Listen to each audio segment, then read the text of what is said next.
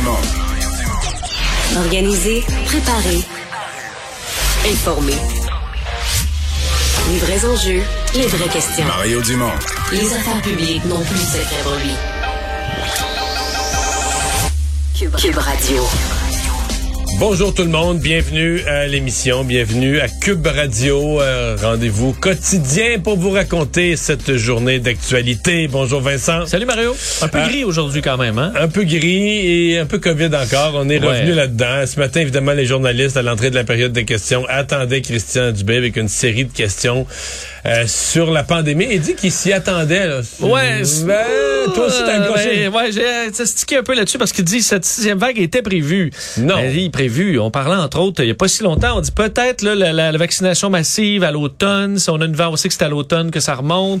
Mais là, on n'est pas à l'automne, on est un mois vrai- plus tard. C'est vrai qu'il avait été dit qu'avec la levée des mesures, là, la baisse du nombre d'hospitalisations, il y allait peut-être avoir des petits bumps. là, On dit petits- plafonné, autour Ouais, de 1500, ouais, mais on ouais. parlait pas de rebond, de, de, hausse. De remonter euh, en flèche comme ce qu'on voit là. Non. Euh, donc, il dit que ça frappe fort, Christian Dubé. Il est inquiet, mais dit que pour l'instant, pas moyen, on ne change pas de stratégie. Euh, ce qui l'inquiète, entre autres, c'est la situation en région où il y a beaucoup moins de gens qui ont eu la COVID euh, dans la disons, première vague Omicron euh, des derniers mois, de sorte que euh, dans un endroit où le système hospitalier est moins euh, ben, moins performant, moins gros, euh, est-ce qu'on pourrait se trouver avec des, des éclosions problématiques là-bas? Euh, et pendant ce temps-là, le PLQ, le PQ demande euh, à ce qu'on ramène les tests PCR pour tout le monde? J'ai l'impression, Mario, si on repartait la machine PCR, on aurait le même problème qu'en décembre, là. des fils monstres. Hey, Euh, ce serait fou là. Je sais pas comment on peut repartir Surtout là que ça. la machine, la que je machine est toute. euh, les gens sont rentrés chez eux, il n'y a plus de personnel, il y en a qui sont allés à la vaccination, il y en a qui sont retournés dans le réseau de la santé. Donc, Ça- on a, c'est difficile d'avoir un portrait vraiment précis de la situation, à part qu'on sait que ça monte. On va rejoindre Julie Marco et l'équipe de 100% Nouvelles. 15h30, c'est le moment d'aller retrouver notre collègue Mario Dumont. Salut Mario. Bonjour. Au moment où on se parle, on est en train de rendre hommage à la cathédrale à Chicoutimi, à Marc-André Bédard, qui est décédé il y a de ça un moment, le 25 novembre 2020, des suites de la COVID. Il avait 85 ans. On reconnaît l'ancienne première ministre Pauline Marois qui est en train de lui rendre hommage. Euh, Mario, quand tu penses à Monsieur Bédard, père, qu'est-ce que ça évoque comme souvenir chez toi? Ben, moi, j'ai pas connu beaucoup M. Bédard euh, d'un point de vue euh, personnel.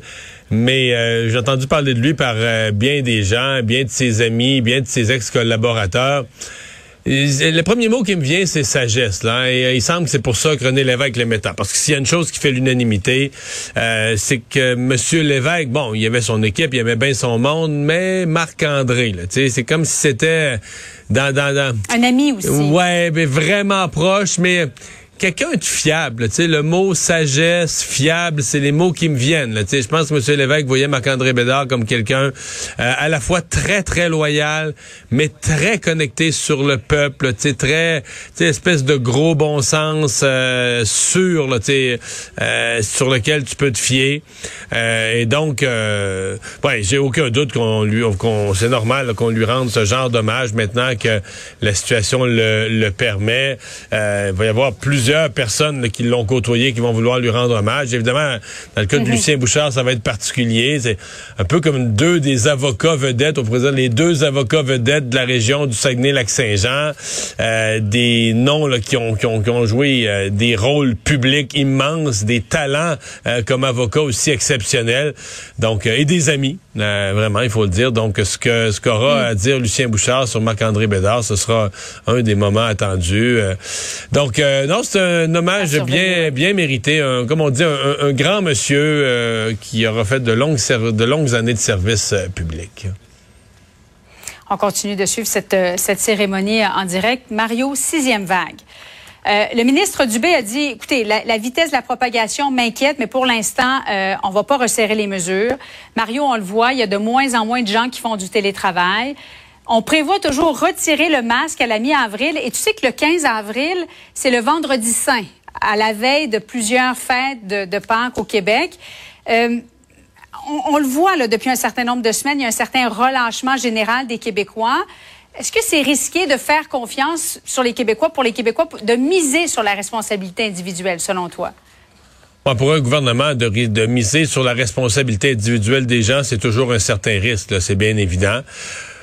Mais c'est ce qui avait été promis. Le gouvernement était déjà engagé à ça, donc il n'a pas le choix. Il ne peut pas changer d'idée euh, au premier euh, au premier avertissement ou au premier signe d'une remontée. Mais je suis convaincu qu'ils sont inquiets parce que euh, il a dit ce matin le ministre Dubé, là, dans, son point de presse, il y a une affaire sur laquelle j'ai tiqué. C'est quand il a dit cette vague, on l'avait prévue. non. C'est vrai qu'on nous avait annoncé que dans la descente, il y a peut-être à avoir des petits chaos, que ça pouvait remonter un peu à cause de la fin des mesures, il y allait avoir plus de contacts.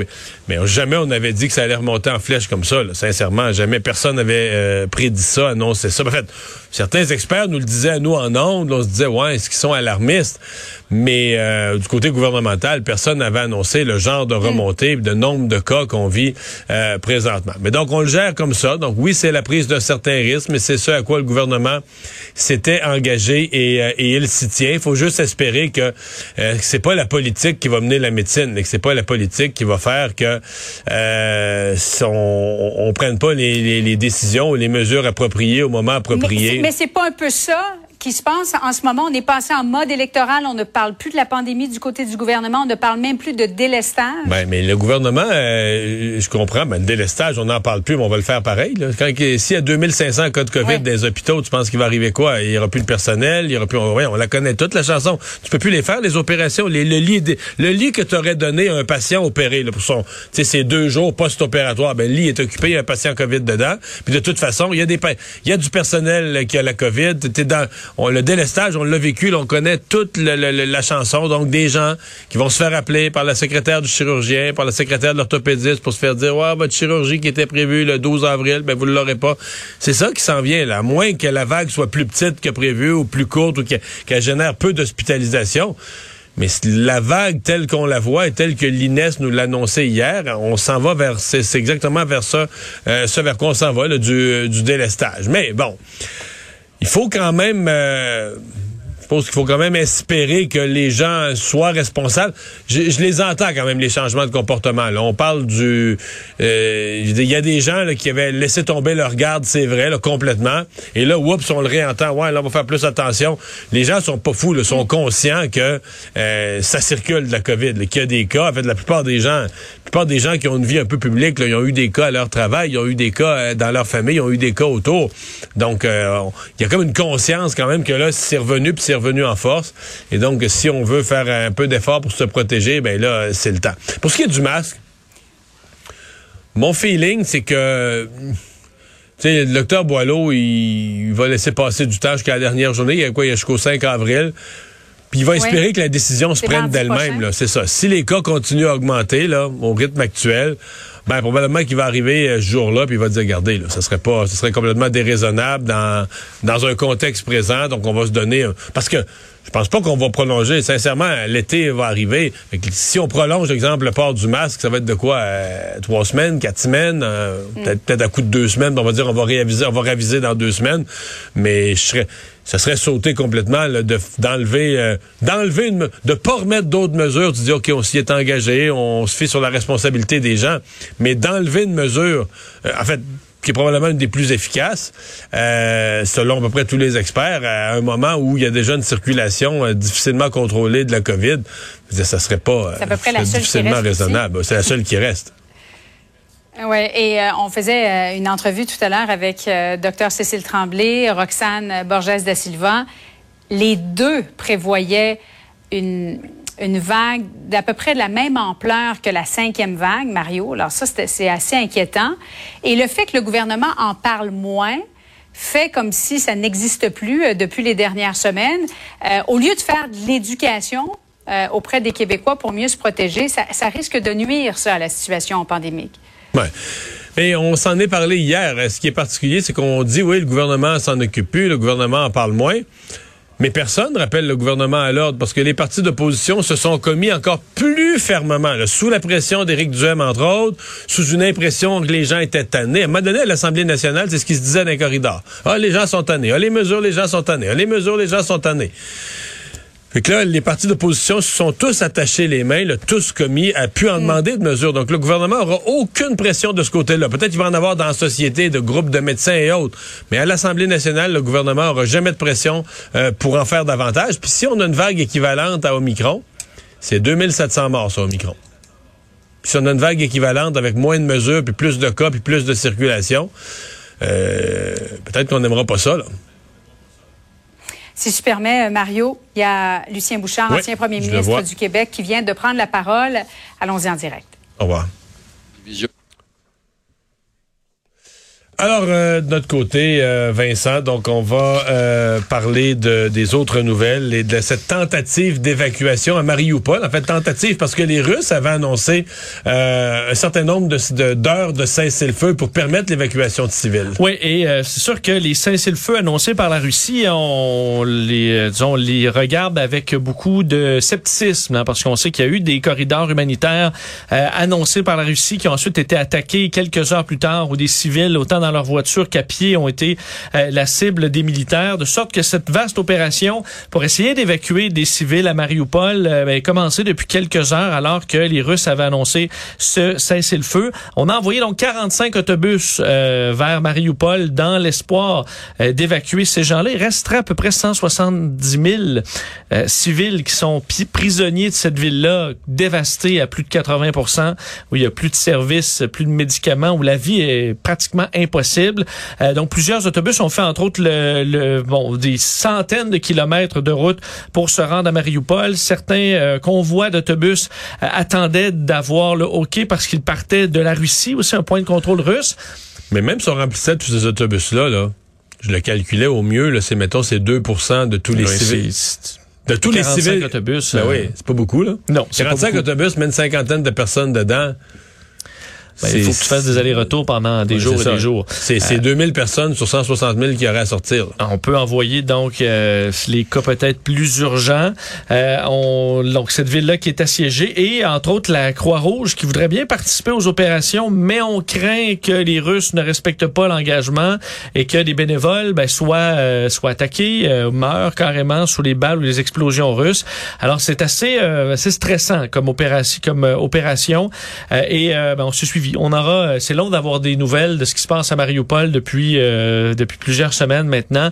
Alors on risque de savoir uniquement demain ou dans plusieurs heures si cette opération-là a été euh, a été couronnée de succès. Alors c'est ce qu'on surveille en ce moment sur le terrain la Russie qui devrait être exclue du G20 si on se fie aux paroles de Justin Trudeau. Oui, et c'est un bon un dossier, faut dire c'est un peu de l'évidence, Mario, que le président Vladimir Poutine. Mais je sais pas, t'imagines une réunion du G20, même, même si la, guerre était finie depuis un mois là une réunion du G20 puis t'invites Poutine comme si de rien n'était. En fait, théoriquement, il devrait même plus pouvoir voyager parce qu'il devrait être euh, recherché pour crime de guerre. Oui, il devrait être arrêté sur le tarmac de n'importe quel aéroport de pays occidentaux. Là. Voilà. Euh, et donc, le, Vladimir Poutine, selon Justin Trudeau, euh, devrait être exclu du G20, n'a pas sa place. il dit ça ne peut pas être comme d'habitude. Avec la Russie autour de la table, ça va être un grand enjeu pour beaucoup de pays, dont le Canada. Je ne pense pas qu'on puisse s'asseoir avec la Russie autour de la table. J'ai juste vu le Brésil. Le seul pays que j'ai vu régimber là-dessus, dire non, nous, on voudrait garder la, la Russie, c'est le Brésil. C'est le Brésil. effectivement, la majorité des pays, euh, bon, ça, ça, semble mal à l'aise avec ça. Le premier ministre Trudeau qui a convenu que l'unanimité euh, requise là-dessus serait difficile à, à, obtenir. Mais en fait, il y a quand même, euh, bon, l'Inde, la Chine, l'Afrique du Sud qui sont des, qui se sont abstenus, on sait, de voter pour la résolution à l'ONU qui avait été adoptée par la, par la majorité. Euh, qui demandait au Kremlin de cesser les hostilités en Ukraine de façon immédiate et complète et sans condition.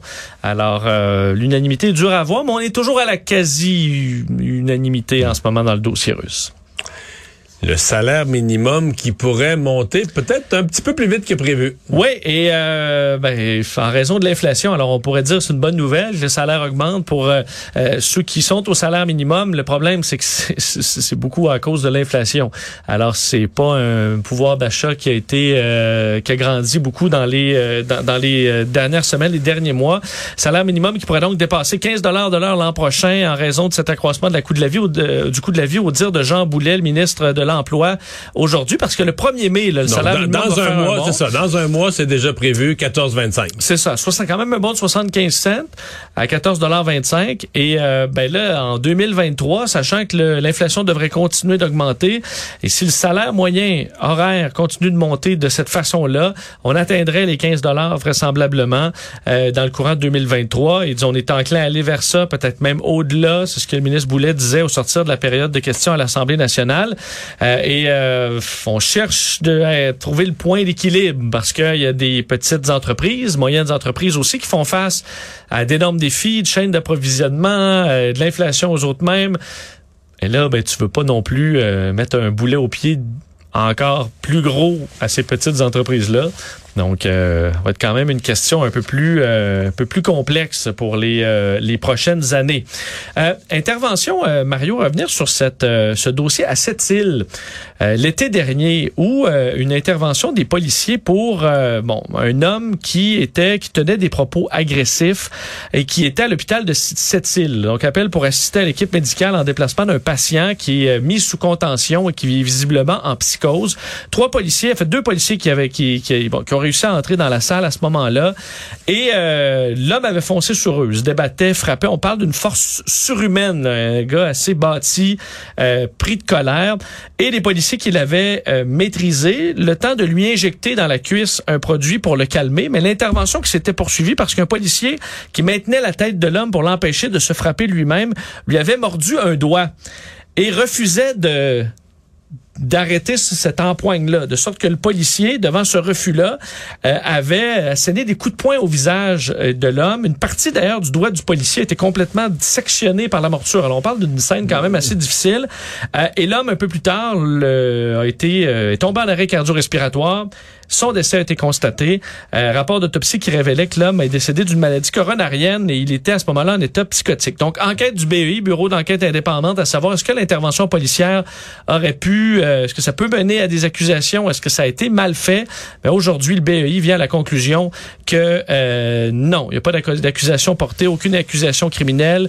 Euh, le directeur des poursuites criminelles et pénales conclut à la légalité de cette intervention-là, estime que les policiers ont fait usage de la force nécessaire et qu'on n'a pas à aller plus loin. Euh, donc, on peut comprendre un triste, euh, triste Ben, scénario, mais, Mais- où les policiers euh, ont malheureusement été euh, contraints. Et le décès est nécessairement c'est un scénario, ce d'hor- geste-là. c'est un scénario d'horreur là, euh, en psychose, en crise, quelqu'un de physiquement très très baraqué, et très gros, euh, pas facile, puis qui est en crise complètement, là, qui, qui a perdu le nord. Comment tu le maîtrises de façon euh, plus douce euh, Ça peut pas être, beau- ça peut pas être beau là. Non. C'est- À moins que tu sois plus, souvent les policiers disent quand on est plus, euh, ça c'est plus impressionnant l'intervention, mais ça fait euh, moins de risque de blessure pour tout le monde impliqué. C'est peut-être ça, au lieu d'être deux, d'être davantage, mais du moins, il n'y a pas de pas de blâme fait à ces, euh, à ces policiers.